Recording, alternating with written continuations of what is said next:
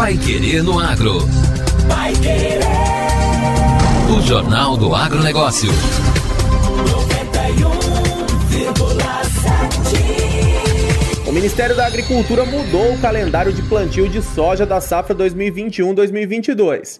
O novo período será de 13 de setembro a 31 de janeiro. Além de alterar o calendário, as publicações das portarias 388 da 399 trazem uma série de restrições para os produtores de soja, com vistas a garantir a efetividade do Plano Nacional de Controle da Ferrugem da Soja. A mudança era uma das reivindicações dos produtores de soja paranaenses, liderados pela Secretaria da Agricultura, da Agência de Defesa Agropecuária ADOPAR e por entidades representantes do segmento. Para o secretário estadual da Agricultura e Abastecimento, Norberto Ortigara, este é um importante avanço para o agronegócio. Com essas duas portarias da Secretaria de Defesa Agropecuária, o Ministério da Agricultura do Brasil dá um grande passo no sentido de reforçar é, a necessária proteção do principal ativo agrícola do Brasil é, no que toca ao agro, que é a soja, é, contra a ferrugem asiática, estabelecendo uma linha mestra importante para nós coexistirmos, controlar, combater essa enfermidade. Nos últimos meses, o Sistema de Agricultura do Paraná liderou reuniões para ouvir reivindicações e encaminhar sugestões para o Ministério. Além disso, houve o engajamento da Secretaria de Agricultura e dos órgãos de defesa agropecuária do Rio Grande do Sul e de Santa Catarina, para que se chegasse a um acordo comum nas reivindicações ao Ministério, conforme explicou Ortigara. Dá uma apaziguada geral é, no que toca à época de semeadura já que nós tínhamos é, divergências, diferenças de calendário entre os estados do sul, especialmente com fronteira seca, o que era muito ruim. É uma grande conquista para a sojicultura paranaense, especialmente para a parte sul do estado e o sudoeste do estado do Paraná. Enfim, é uma medida acertada é, a favor da produção, é, com a proteção necessária dessa é, enfermidade importante que é a ferrugem asiática da soja. A portaria 388 estabeleceu um conceito semelhante ao contido na portaria 342 de 2019 da ADAPAR quanto ao vazio sanitário. Ela estabelece que é o período definido e contínuo em que não se pode manter plantas vivas de uma espécie vegetal em uma determinada área. Essa é uma das principais novidades para a safra 2021-2022, de acordo com o gerente de sanidade vegetal da DAPAR, Renato Rezende. Agora, é, é possível sim se semear dentro do período do vazio sanitário, contanto que não existam plantas vivas. Então, quer dizer, a planta não pode emergir dentro do vazio sanitário. Outra grande alteração é, é a questão do calendário de semeadura. Não existe mais é, é um período fixo para o calendário. Antes eram 110 dias, agora esse período ficou aberto. Ele será definido anualmente, é, de acordo com as sugestões dos órgãos de defesa estadual, no caso do Paraná e a ADAPAR, é, junto com as superintendências do Ministério da Agricultura.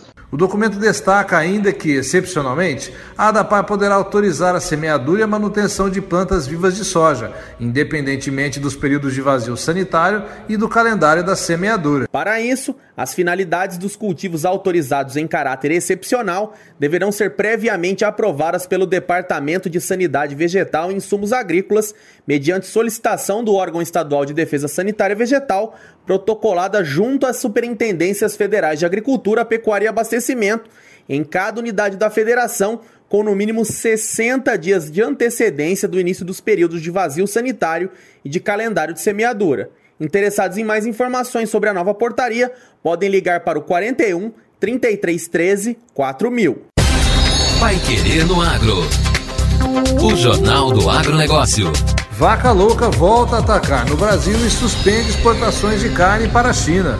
Dois casos atípicos da doença conhecida como mal da vaca louca foram confirmados pelo Ministério da Agricultura, Pecuária e Abastecimento no último sábado.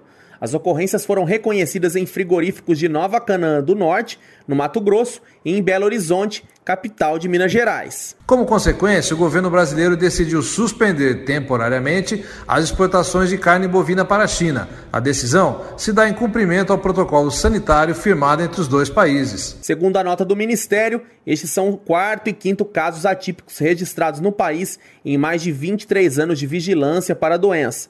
O Brasil nunca registrou ocorrência do caso clássico de vaca louca. O Ministério da Agricultura explica que os casos atípicos ocorrem de maneira espontânea e esporádica e não estão relacionados à ingestão de alimentos contaminados e esclarece que todas as ações sanitárias para diminuir os riscos foram concluídas antes mesmo da divulgação do resultado final pelo laboratório de referência da Organização Mundial da Saúde Animal, que fica no Canadá. Uma vez que a ocorrência de casos atípicos de vaca louca não são considerados pelo organismo internacional para mudança do status de risco do país, o Brasil mantém sua classificação de risco insignificante para a doença, não justificando qualquer impacto no comércio de animais e seus produtos, segundo informa o Ministério Ministério da Agricultura. Importadores chineses de carne bovina disseram ontem que a suspensão das exportações do Brasil, seu principal fornecedor, por conta de dois casos da doença da vaca louca típica, não teve impacto imediato no mercado, como alguns ainda fazendo compras em antecipação a uma rápida retomada do comércio. Agora, no Pai Querendo Agro. Destaques finais. Declaração de aptidão ao Pronaf será obrigatória para acesso ao milho balcão. Com a publicação da medida provisória 1064 de 2021, os criadores que desejam comprar milho da Conab, a Companhia Nacional de Abastecimento, por meio do milho balcão, precisam ter a declaração de aptidão ao Programa Nacional de Fortalecimento da Agricultura Familiar. A declaração é um instrumento oficial utilizado pelo governo federal para identificar e qualificar as unidades familiares de produção agrária, da agricultura familiar e suas formas associativas, organizadas em pessoas jurídicas, constituindo a porta de entrada para as políticas públicas de incentivo à produção e geração de renda. Para a identificação e categorização de uma UFPA, são exigidos critérios como área de estabelecimento de até quatro módulos fiscais, atividade agrária redesenvolvida em ambiente rural ou urbano, gestão do estabelecimento estritamente familiar e, no mínimo, metade da força de trabalho familiar da unidade utilizada no processo produtivo e de geração de renda, dentre outros critérios. Para a emissão da DAP, o criador deverá procurar os escritórios locais das entidades estaduais de assistência técnica e extensão, a exemplo da Emater, os sindicatos de trabalhadores da agricultura familiar, sindicatos rurais de cada município ou os escritórios regionais do Instituto Nacional de Colonização e Reforma Agrária, o INCRA.